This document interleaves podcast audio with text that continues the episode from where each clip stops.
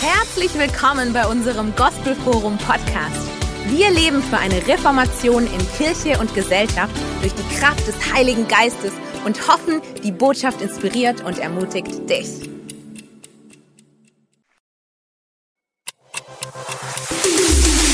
Herzlich willkommen bei unserem Gospelforum Podcast. Wir leben für eine Reformation in Kirche und Gesellschaft durch die Kraft des Heiligen Geistes und hoffen, die Botschaft inspiriert und ermutigt dich. Was für ein herrlicher Morgen schon. So schön, dass du da bist, dass ihr am Livestream dabei seid. Und wir hatten ja heute Morgen schon eine schöne, riesige Taufe mit wieder 15 Leuten.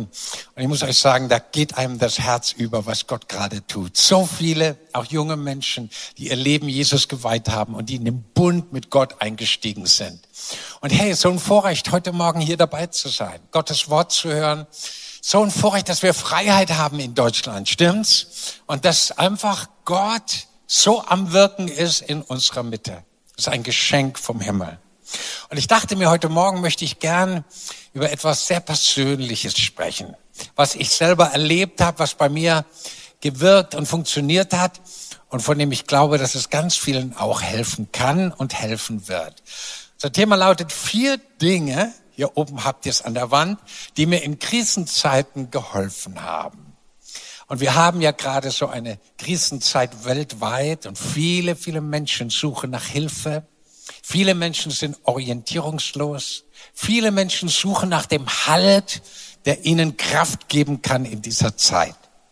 Und ich würde gerne so vier Punkte, es gibt noch ein paar mehr, aber ich beschränke mich mal heute auf vier Punkte, die mir persönlich richtig geholfen haben. Punkt Nummer eins. Mir hat geholfen, nicht alles in mein Herz reinzulassen, was in mein Herz reinkommen wollte. Ihr Lieben, unser Herz ist ja so ein ganz besonderes, kostbares Ding in dir.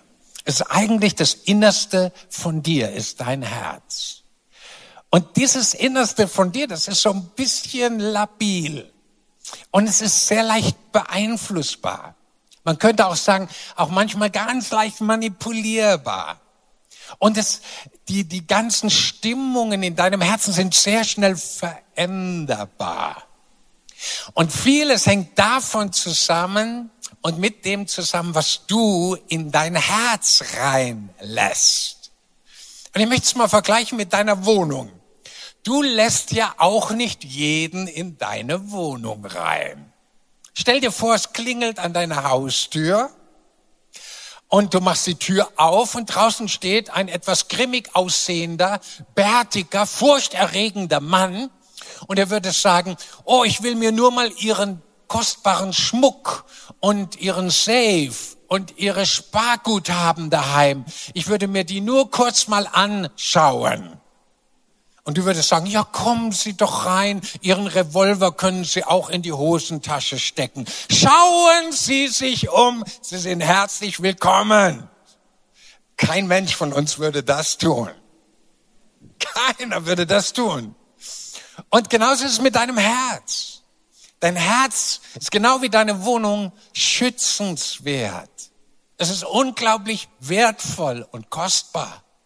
Es ist das Innerste von dir, was eigentlich dich ausmacht.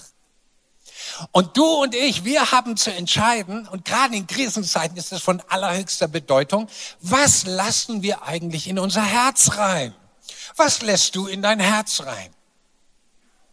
Und jetzt haben wir alle natürlich ein Riesenproblem. Es gibt Millionen Angebote jeden Tag, die gerne in dein Herz reinkommen wollen.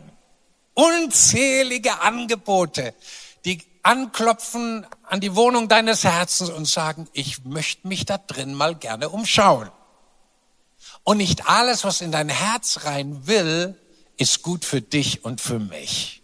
Hast du das auch schon gewusst? Nicht alles, was da anklopft, macht was Gutes mit dir. Nicht alles, was durch Fernsehen, Internet, Facebook, Instagram und alle anderen möglichen sozialen Medien kommt, ist gut für deine Seele und für dein Herz. Und ich habe etwas gelernt. Ich selber habe eine Verantwortung für das, was lasse ich in mein Herz rein. Und ich möchte dich heute Morgen ermutigen, nicht alles in dein Herz reinzulassen. Vor kurzem bekomme ich einen Anruf nachts von jemand, den ich über 30 Jahre, von über 30 Jahren kennengelernt habe und viele Jahre nicht mehr gesehen habe.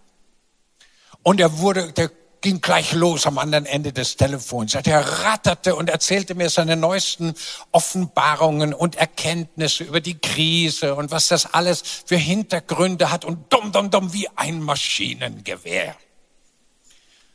Und weil ich ja schon gelernt habe, dass ich nicht alles in mein Herz reinlasse, was da rein will, habe ich einfach entspannt ihn mal ausreden lassen und dann hat er als Schlusssatz gesagt, und Peter, du musst jetzt von der Kanzel im Gospelforum den Menschen sagen, was ich dir gerade gesagt habe, und du musst sie alle warnen. Und dann war Schweigen. Und dann sagt er, ja und, und, wirst du das tun? Und dann habe ich gesagt, nein. Da sagt er, ja warum? Glaubst du das nicht, was ich dir gerade gesagt habe? Er sagt, du, das ist eine von 325 verschiedenen Theorien und Dingen, die ich in den letzten Tagen gehört habe, von allen möglichen Leuten und allen Ecken der Enden und der Erde und vom Internet und wo überall her. Und das ist eine davon.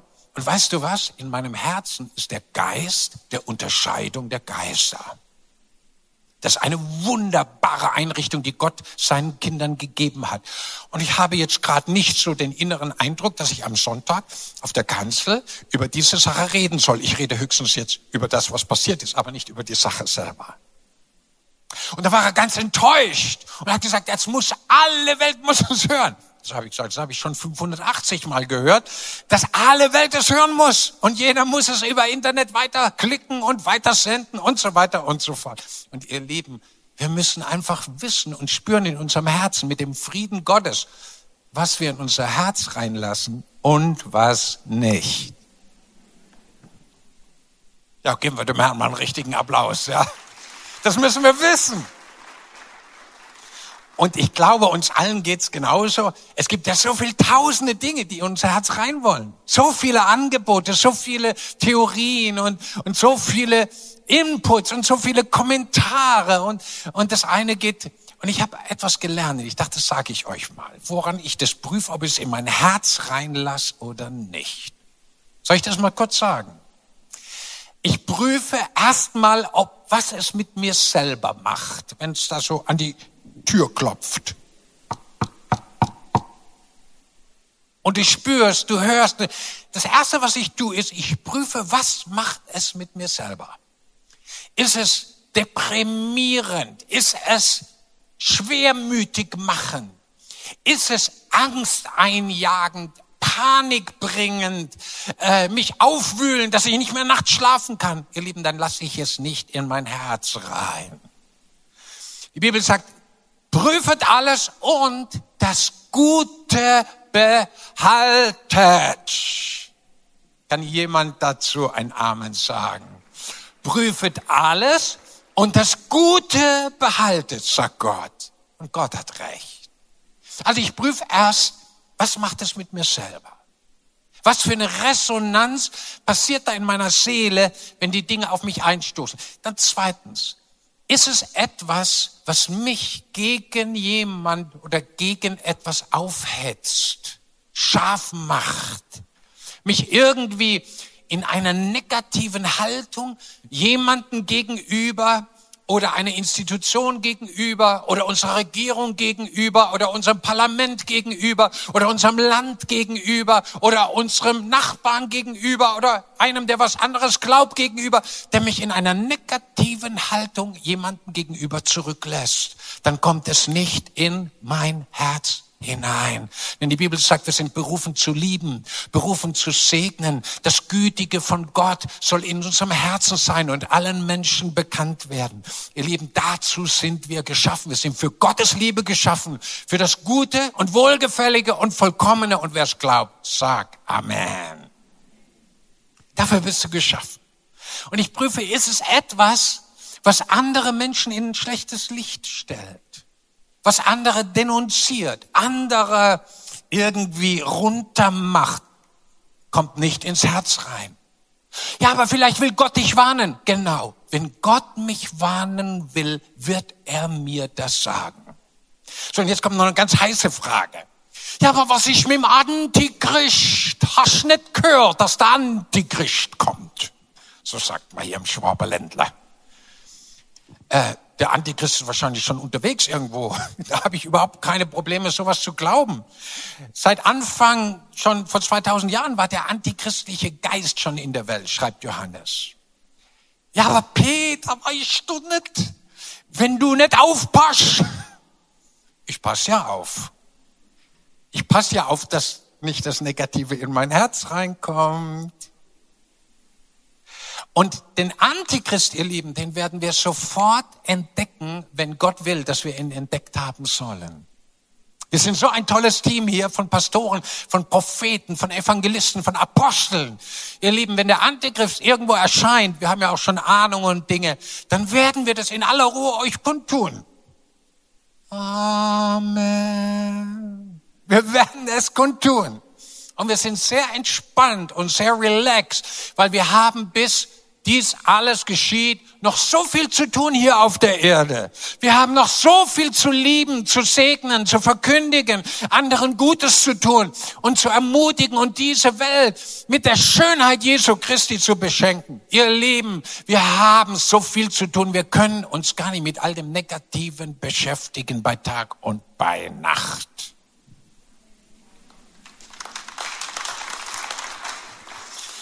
Ja, aber weißt du nicht, alle reden davon. Eben, ihr Lieben, das Problem ist, dass so viele über das Negative reden, weil sie es in ihr Herz reingelassen haben. Und ich sag dir, was mir geholfen hat, so geholfen hat persönlich, und es funktioniert, dass du in deinem Herz, sowas in dem Eingang zu deinem Herzen, geistlich gesprochen, einen Wachposten aufstellst. Und das ist der Heilige Geist zusammen mit deinem Geist. Und er sagt, was da reinkommt, wird erst geprüft, bevor es dein Denken, Fühlen, Handeln und vor allem Reden bestimmen darf. Und ihr Lieben, damit laufen wir richtig gut. Und jetzt gebe ich euch noch ein paar Informationen aus der Bibel zu diesem ersten Punkt. Schaut mal. Da steht geschrieben in Sprüche 4, Vers 23, Priorität Nummer eins ist, pass auf auf dein Herz denn aus deinem Herz kommen die lebensspendenden Impulse für dein und mein Leben. Und wenn das Herz belegt ist mit negativen Dingen, kann der lebensspendende Impuls, den Gott da rausfließen lassen will zu dir, kann nicht mehr sprudeln, wie er das vorhat. Die zweite Stelle, die ich dir so gerne weitergeben will, 1. Korinther 15, 33, ich liebe sie. Da schreibt der Apostel Paulus, macht euch nichts vor, denn permanenter negativer Einfluss von außen macht die guten Prägungen deiner Seele wieder kaputt. Das ist auch der Grund, warum Menschen, die heute gut drauf sind, morgen komplett veränderte Persönlichkeiten sind, weil sie sich die ganze Nacht mit negativen Dingen beschäftigt haben und am nächsten Morgen wachen sie depressiv auf, weil das, was ihr Herz erfüllt hat, diese lebensspendenden Impulse zunichte gemacht hat. Und sie sind transformiert worden, weil permanenter negativer Einfluss von außen, sagt Gott, macht gute Prägungen deiner Seele wieder kaputt. Und ich bin fest überzeugt, der Apostel Paulus hat an dieser Stelle damals von Fernsehen, von Social Media, von den ganzen negativen Verschwörungstheorien und allen möglichen Dingen gesprochen, sagt dieser permanente negative Einfluss macht deine Seele kaputt, macht dein Herz kaputt. Und die dritte Stelle, ob die Atmosphäre mit guten, lebensspendenden Dingen gefüllt wird oder mit zerstörerischen, todbringenden Dingen, das hängt von der Wahl der Worte ab, die gesagt werden und die wir in unsere Seele und unser Herz reinlassen. Deine Zunge entscheidet über Leben und Tod, sagen manche Übersetzungen. Das, was geredet wird, bringt etwa Leben oder etwa Tod hervor. Das ist unglaublich, wie viel Power in der Zunge, in dem, was geredet wird, steckt, in dem, was über Medien transportiert wird. Da steckt viel Kraft drin. Und da gibt es die positiven, lebensspendenden Quellen und es gibt die negativen, zerstörerischen, todbringenden Quellen. Und die Frage ist, wem lieferst du dein Herz aus? Wem öffnest du deinen Geist? Wem lässt du in deiner Seele Impulse permanenter Art zu? Gutes, Lebensspendendes oder Todbringendes, Zerstörerisches. Und mir hat so geholfen, dass ich sage, Peter, in dein Herz kommt nur das Gute von Gott. Kommt nur das, was Gott abgesegnet, was Wahrheit ist. Und das hält dich fit und frisch, auch in Krisenzeiten. Und was glaubt, sag Amen. Jetzt gehen wir mal zum zweiten Punkt. Und ich liebe diesen zweiten Punkt, weil er so wirksam ist und funktioniert. Punkt Nummer zwei, ich habe gelernt, Dankbarkeit zu kultivieren. Und Dankbarkeit ist etwas unglaublich Freisetzendes, was dich positiv inspiriert, göttlich positiv in diesem Welt, in dieser Welt, wo wir leben, leben lässt. Wirklich wahr. Hast du gewusst, dass du zu den 95 Prozent Weltbevölkerung nicht gehörst, denen es schlechter geht als dir? Oder anders ausgedrückt, hast du gewusst, dass du zu den 5 Prozent privilegierten Erdenbewohnern gehört, denen es richtig im Verhältnis zu den 95 anderen Prozent viel, viel, viel, viel besser geht. Ihr Lieben, uns in Deutschland geht's richtig gut. Ich habe mal ein bisschen was aufgeschrieben hier. Wir sind total privilegiert und gesegnet hier. Ist egal, was andere sagen, das ist Faktum. Wenn du viel in der Welt rumreist, wie ich das tue, und du siehst andere Länder, auch entwickelte Länder, wenn du siehst, wie wir es gut haben in Deutschland. Es gibt eine Sozialversicherung, eine Rentenversicherung, eine Arbeitslosenversicherung. Es gibt ein Kurzarbeitergeld. Guck mal auf der Welt rum, wo es das überall gibt. Das sind nicht viele Länder. Es gibt, wir haben genügend zu essen hier in Deutschland. Wir haben ein schönes schwäbisches Dach über dem Kopf. Ja, wir haben eine tolle Church. Ihr Lieben, ich bin so glücklich über die Kirche, die wir hier haben. Über die besten Leute weit und breit. Ich danke dem Herrn. Ich danke unserem König. Wir haben Kinder. Wir haben Enkelkinder. Wir können, wir haben so viel, dass wir andere Kinder an anderen Enden der Erde, die am Verhungern sind, dass wir die ernähren können. Dass wir mithelfen können, 1,3 Millionen Kinder mitzuernähren über das GEM Ernährungs- und Schulprogramm. Das ist doch ein Vorrecht. Das macht uns dankbar. Ihr Lieben, wir sind geliebt. Wir sind angenommen von Gott. Wir haben die besten Freunde auf der ganzen Welt. Niemand hier in der Kirche muss alleine sein. Wir haben einander. Wir haben Kleingruppen. Wir haben super Predigen am Sonntag. Die besten Worship-Teams in Germany. Wir haben eine Atmosphäre des Himmels, die offen ist über uns. Der Feind ist besiegt. Wir sind frei für die Freiheit in Christus Jesus. Ihr Lieben, uns geht's richtig, richtig, richtig gut. Wir haben genügend zu essen, wenn du nachher heimkommst. Manche haben richtigen Sonntagsbraten auf dem Tisch. Manche auch Würstle und, und ja, auch voll okay. Und andere gehen zum Döner, weil dadurch wird man immer schöner. Aber alles, ihr Lieben, alles, alles ist Zeichen, dass es uns gut geht. Du hast ein Fahrrad, ein Auto. Manche von uns können sich sogar ein neues Auto demnächst kaufen. Manche haben eine Eigentumswohnung, ein Häusle oder zwei oder drei. Manche haben zehn oder zwanzig Häuser. Amen. Und ich gönne es jedem. Und arbeite damit, segne andere Menschen mit dem, was du erwirtschaftest. Und der Herr wird dich in besonderer Weise segnen. Jeder von uns hat ein Handy. Manche haben sogar eine Mandy und eine Sandy. Und ich wünsche dir, der du noch keine hast, du kriegst auch noch eine. Vertrau auf Gott. Das ist ein prophetisches Wort für jemand. Vertrau auf Gott. Er wird's wohl machen. Oder auch den männlichen Sandy, Handy. Mandy, ich weiß nicht, wie, die anders heißen. Auf jeden Fall, wir haben gute Schulen, wir haben gute Universitäten, wir leben in einer Demokratie. Ihr Lieben, ich lebe lieber in einer Demokratie als unter einer Diktatur. Und ich bin dankbar dafür. Ich danke, dass es Menschen gibt, die Verantwortung nehmen in unserem Land. Ich danke Gott, dass es Menschen gibt, die Dinge tun, die ich nie tun könnte. Die Verantwortung auf sich nehmen. Deswegen sagt Gott auch so stark, wir sollen für sie beten bei Tag und bei Nacht, damit es uns gut geht, indem wir sie segnen und ihnen wohltun. Ich danke Gott für alles, was an Segen in unserem Land, in unserer Stadt, in meiner Familie, in deiner Familie, in unserer Church und überall passiert. Ich danke Ihnen von ganzem Herzen. Ihr Lieben, wir sind privilegiert, wir sind gesegnet, wir sind beschenkt von Gott. Ja, aber Pastor Peter, du weißt nicht, wie mir es geht. Da hast du recht. Ich weiß ja manchmal selber nicht, wie es mir geht. Aber ich möchte etwas sagen. In dem Moment, wo wir Dankbarkeit wieder zurückerobern, werden wir in Krisenzeiten, auch in persönlichen Krisenzeiten überwinden können. Warum? Weil die Bibel sagt uns, vielleicht können wir die Stelle mal einspielen hier auf die Land, äh, Leinwand, da steht nämlich Folgendes. Punkt Nummer zwei, unsere Bibelstelle. Sagt unserem himmlischen Vater alle Zeit Dank für alles in dem Namen Jesus.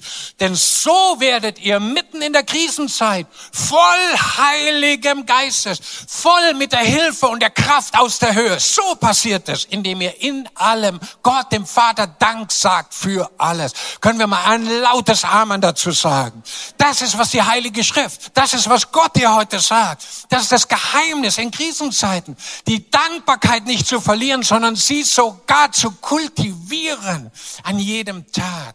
Und wenn du ein dankbares Herz hast und heute eine Entscheidung triffst, da will ich hin. Ihr Lieben, das öffnet dir die Tür zum Heiligen Geist, zu seinen Charismen, zu seiner Hilfe in deiner Krise und zum Geist der Ermutigung, den wir so dringend brauchen in dieser Zeit.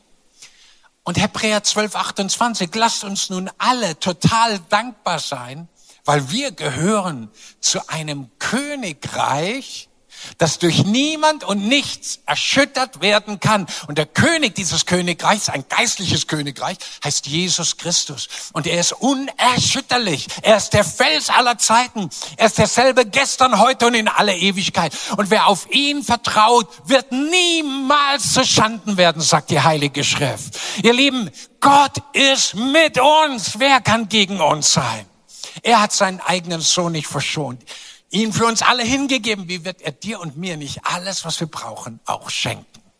Und der Vers geht zu Ende. Auf diese Weise, durch Dankbarkeit, erweisen wir uns als gute Dienerinnen und Diener Gottes. Durch Dankbarkeit bist du ein guter Diener Gottes. Mit einem dankbaren Herzen wirst du ein guter Nachfolger von Jesus sein. Und wir bringen ihm den gebührenden Respekt und die Wertschätzung, die ihm gebührt. Hebräer 12, 28. Ich liebe Dankbarkeit. Und jetzt gehen wir zum dritten Punkt, der mir richtig geholfen hat in Krisenzeiten. Richtig, richtig geholfen hat. Nämlich Punkt Nummer drei, eine Festlegung, selbst ein Ermutiger zu sein. So, ihr Lieben, und in dieser Zeit, in der wir jetzt leben, gibt es etwas, wo jeder sofort bestätigen wird. Jeder, weil jeder hat mit anderen Menschen zu tun. Es gibt so viel Entmutigung. So viele Menschen, die traurig sind, depressiv geworden sind, so viel Angst, so viel Panik, so viel Entmutigung in der Schule, am Arbeitsplatz, in der Universität, die Hotelbesitzer. Und ich fühle so mit, mit allen Unternehmern, die richtig, richtig schwer es gerade haben. So viel Entmutigung unter Eltern, die nicht wissen, wie sie ihren Job und die Kinder auf die Reihe kriegen sollen und laufend ändert sich wieder was und so weiter und so fort. Und ihr Lieben, ich sage euch mal, was mir geholfen hat im Angesicht von vielfacher Entmutigung, mit der ich praktisch jeden Tag auch als Pastor irgendwo zu tun habe. Jeden Tag durch Briefe, E-Mails, WhatsApps, Anrufe und so weiter und so fort. Gott hat mir etwas gesagt. Peter, der Unterschied wird dann gemacht, wenn es genügend viele Menschen gibt, die im Angesicht der Entmutigung zu Ermutigern für die anderen geworden sind. Und ihr Lieben, ich habe mich festgelegt, zusammen mit meiner Frau, mit meiner Familie. Wir wollen mitten in Zeiten der Entmutigung zu den Faktoren gehören, und es braucht Millionen in Deutschland, die Ermutigung bringen, die keinen Mut mehr haben. Komm, lass uns mal Jesus einen mächtigen, mächtigen Applaus geben, sagen, Herr, das ist unsere Aufgabe. Das ist dein Mandat, dein Ziel mit uns allen. Dass wir Menschen sind, die einen Unterschied machen. Friedenstifter, wo kein Friede ist. Die Liebe bringen, wo so viel Angst da ist. Die Versöhnung bringen, wo Streit und Hass und Ablehnung gekommen ist. Menschen, die ermutigen, wo Entmutigung gekommen ist. Und mein Herzschlag wäre es, und ich glaube, dass Gott es so empfindet, wenn heute tausende Menschen, auch später, die die Predigt hören, wenn sie sagen würden, ich will ein Faktor der Unterscheidung sein in dieser Gesellschaft, die einen Unterschied machen. Ich will ein Ermutiger sein. Ich will Menschen anfeuern. Hast du gewusst, dass Gott selber der größte Ermutigung, Ermutiger ist? Der Name des Heiligen Geistes, des größten Ermutigers auf der ganzen Erde, heißt Parakletos. Und Parakletos heißt übersetzt unter anderem der Ermutiger, der Tröster, der Helfer, der Auferbauer. Das ist der Name des Heiligen Geistes. Und der Heilige Geist wohnt in dir und in mir. Ihr Lieben, wir sind Gefäße, wir sind Tempel des Heiligen Geistes, der in uns wohnt. Und der Heilige Geist wird dich immer anfeuern, immer motivieren, dass du ein Ermutiger bist, weil er selber ist einer. Und seine Inspiration wird zur Ermutigung anderer führen. Und manchmal gelingt es uns ganz gut, und du merkst es an den Ergebnissen bei den Menschen, und schau mal, manchmal gelingt uns das nicht so gut. Du willst andere ermutigen und du kriegst es einfach nicht hin. Aber du hast einen entscheidenden Schritt getan. Du hast es versucht. Und heute Morgen möchte ich dich inspirieren und ermutigen, dass du einer bist, der sagt, ich leg mich fest. Ich will ein Ermutiger sein in dieser Zeit. Können wir dazu einen Amen sagen? Und jetzt habe ich natürlich noch eine wunderbare Stelle aus der Heiligen Schrift mitgebracht die fängt ganz toll an. Ich finde, Paulus hat so tolle Ausdrücke gebraucht. Lasst euch nicht aufs Glatteis führen. Ich finde das toll, was da in der Bibel drin steht. Das passt auch jetzt im Winter. Ja? Lass dich nicht aufs Glatteis führen. Gott lässt sich nicht an der Nase rumführen. Denn was ein Mensch sät, das wird er auch ernten. Mit anderen Worten, wenn du ein Ermutiger bist, wenn du einer bist, der andere motiviert, anderen zuspricht, anderen Hoffnung vermittelt, anderen Gutes tut, mitten in einer entmutigten Welt, dann wirst du das Gleiche zurückbekommen. Was du säst, das wirst du auch ernten. Du wirst Ermutigung ernten, wenn du Ermutigung brauchst. Wenn du eine Krise hast, wenn es dir nicht gut geht, wenn du Hilfe brauchst, wirst du Ermutigung bekommen von irgendwoher durch Gott, weil du vorher Ermutigung gesät hast. Ich liebe das von ganzem Herzen. Und der letzte und vierte Punkt, über den ich heute sprechen möchte, was mir richtig geholfen hat, der steht hier. Mir hat geholfen, dass ich permanent meine Orientierung in dieser Welt, in dieser Zeit, im Glauben finde. In meinem persönlichen Glauben an Jesus. Diese Woche hatten wir eine Zoom-Konferenz mit den bekanntesten charismatischen Leitern in Deutschland. Das war sehr schön, sehr spannend, sehr inspirierend. Und einer meiner Freunde dort, der hatte einen Beitrag und er begann seinen Beitrag mit einer Vision, die er vor kurzem von Gott geschenkt bekommen hat. Und ich dachte mir, die erzähle ich euch einfach weiter. Das ist ganz einfach, ganz klein, verständlich für alle Menschen. Und in der Vision war es so, dass wir Menschen, auch wir Christen, wir waren hier auf der Erde und wir standen im Nebel dieser Zeit. Alles war wie ein riesiger Nebel. Niemand konnte die Hand vor den Augen sehen. Alles war ganz dicht. Und wir tappten im Nebel rum und wussten nicht genau, wo es lang geht. Und dann ging in dieser Vision der Scheinwerfer auf Gott. Und Gott war außerhalb des Nebels. Er war in totaler Kontrolle. Er wusste genau die Wege, Weggabelungen, wo es lang geht, was passieren wird, was der nächste Schritt ist, was im nächsten Jahr 2021 in Deutschland passieren wird und weltweit. Er wusste alles ganz genau. Und jetzt kam's. Menschen in dem Nebel. Und ich dachte, hey, das sollen wir sein, du und ich. Menschen in dem Nebel, die selber nicht geblickt haben, wo geht's lang, aber sie hatten Kontakt mit Gott, der nicht im Nebel war. Und Gott steuerte sie durch die Führung des Heiligen Geistes, obwohl der nächste Schritt noch nicht klar war, aber sie waren unter der Führung, unter dem Schutz, unter der Inspiration des allerhöchsten Gottes. Und sie konnten nicht erschüttert werden. Und ihr Lieben, unser Glaube, das, was Gott, dein Vertrauen, das er dir in ihn gegeben hat, ihr Lieben, das ist das Größte, was ein Mensch haben kann. Wir erleben eine nie dagewesene Orientierungslosigkeit in der ganzen Welt, in Deutschland, so viele Menschen komplett orientierungslos. In Stuttgart, im mittleren Neckarraum, du erlebst so viele Menschen, die sagen, ich habe die Orientierung verloren. Ich weiß nicht mehr, wem ich glauben soll, was ich glauben soll, was ich tun soll, was ich noch reden, wem ich noch vertrauen soll. Überall millionenfach. Und mitten in dieser Zeit der Orientierungslosigkeit gibt Gott uns sein Licht, seine Orientierung seine Führung, seine Hilfe. Ihr Lieben, was Stuttgart, was Deutschland braucht, sind Menschen, die ein Draht zum Himmel haben, weil Gott steht über dem Nebel dieser Zeit. Gott ist der, der Orientierung gibt. Und wisst ihr, was das größte Problem ist in Deutschland und weltweit? Das ist nicht ein Virus. Das ist nicht mal die Panik und die Angst, die da ist. Das größte Problem ist, dass die Menschen Gott verloren haben die Orientierung zu Gott verloren haben, ihren Glauben verloren haben.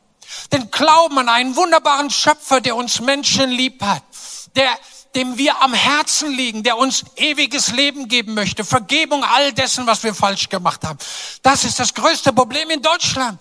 Die Menschen haben ihren Kontakt, ihre Orientierung in Bezug auf Gott verloren. Und diese Desorientiertheit, die dadurch gekommen ist, schlägt sich in den Herzen und der Seelen der Menschen so tragisch nieder. Und deswegen ist die große Frage, was muss passieren? Dass Menschen, dass unsere Gesellschaft, dass unser Land, unsere Städte, all die kostbaren Geschöpfe, die Gott so sehr liebt, was muss geschehen, dass es hier einen Weg raus gibt aus dem Nebel, aus der Orientierungslosigkeit? Es gibt nur einen Weg. Und dieser Weg hat einen Namen. Den Namen einer Person, die die Bibel den Messias nennt. Und ich spüre in meinem Herzen überall in der ganzen Nation, im ganzen Land, in den Städten, Dörfern, da ist ein geheimer Schrei, ein geheimer Ruf nach einem Messias, nach einem Retter, nach einem, der einem hilft, der einem rauszieht aus dem Schlamassel. Und ihr Lieben, dieser Ruf, er ist berechtigt. Er ist sogar von Gott selber in die Herzen reingelegt. Die Bibel sagt, niemand kann zu Gott kommen, wenn der Vater ihn nicht sieht. Und dieser Ruf, jetzt auch vor Weihnachten, er schallt überall, geheim in den Herzen. Die Menschen suchen an verschiedenen Stellen. Aber der Ruf geht eigentlich nach einem Messias, nach einem Retter, nach einem Helfer. Die Bibel sagt uns, wer dieser Messias ist. Sein Name ist Jesus Christus. Jesus Christus heißt übersetzt der Messias. Ich weiß nicht, ob du das wusstest. Und Christen sind Leute, die an den Messias glauben. Und der Messias ist der Einzige, der uns helfen kann, weltweit und in Deutschland. Und ich glaube, dass Gott uns ruft heute dass wir unser Herz öffnen für die Dinge, die wirklich helfen in dieser Zeit. Dass wir genau schauen, was darf in unser Herz hinein? Was darf da rein und was darf nicht da rein? Zweitens, dass wir alle zusammen als Volk Gottes eine Kultur der Dankbarkeit, des Gottdankens, einander dankbar sein gegenüber, unserem Land, unserer Regierung dankbar sein gegenüber dem, was wir haben, dass wir dankbar sind.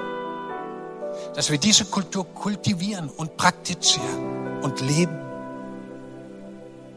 Und dass wir zusammen, alle zusammen, uns festlegen, ich will ein Ermutiger sein Und jetzt wissen wir wohin.